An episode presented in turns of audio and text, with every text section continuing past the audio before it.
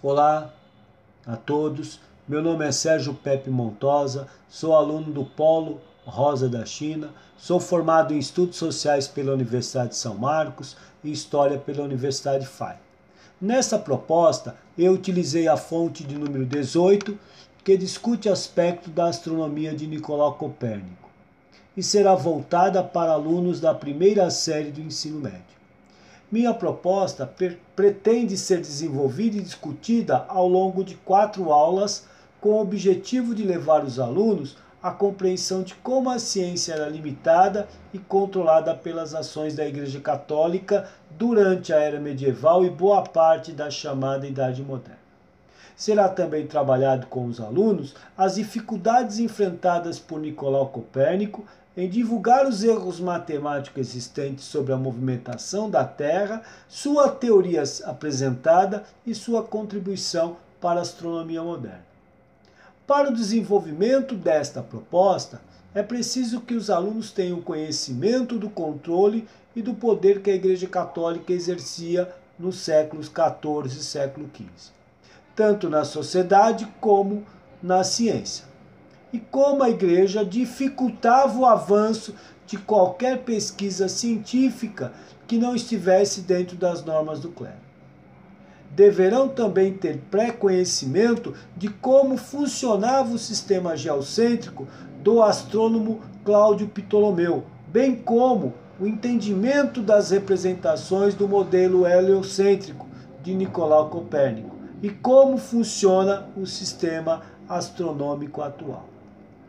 Como a proposta são para quatro aulas, a primeira será expositiva sobre o renascimento dos séculos XIV e século XV, para que os alunos se encontrem dentro do período em que Nicolau Copérnico escreveu a sua obra.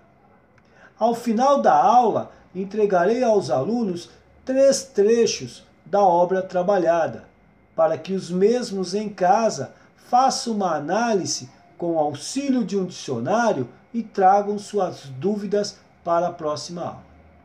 Os trechos é, encontram-se nas páginas 259 a 260, 261 a 262 e o outro na 265, em que o autor anuncia para o Papa da época a sua obra existente, justificando suas razões que o levou a publicá-la e as dificuldades de sua pesquisa ser aceita pelos matemáticos da época.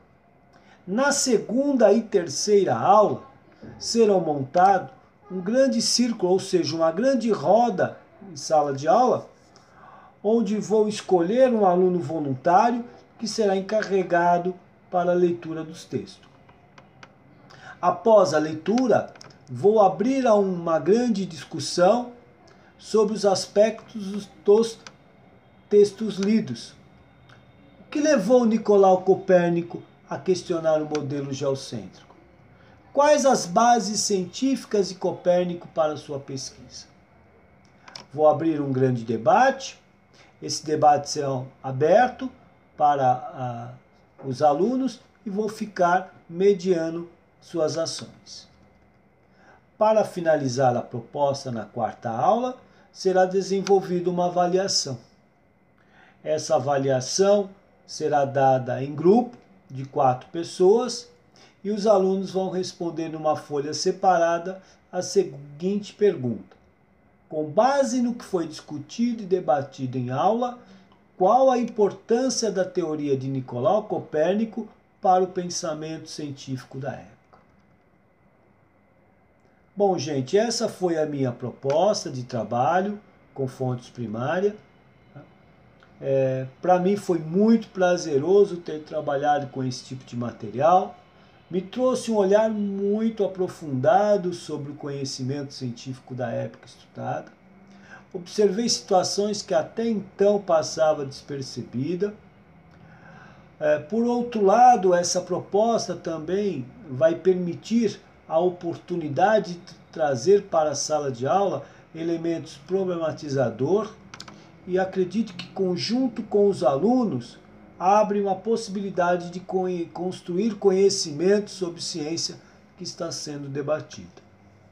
Acredito também que esse tipo de atividade poderá ser utilizada como uma atividade interdisciplinar, com professores de física, geografia, história e filosofia.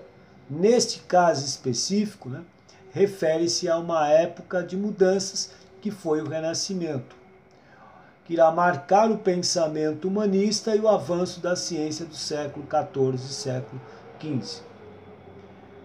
E, ao mesmo tempo, é um assunto que está muito presente nessas disciplinas citadas. Essa foi a minha proposta. Espero que goste. Até um outro momento. Muito obrigado.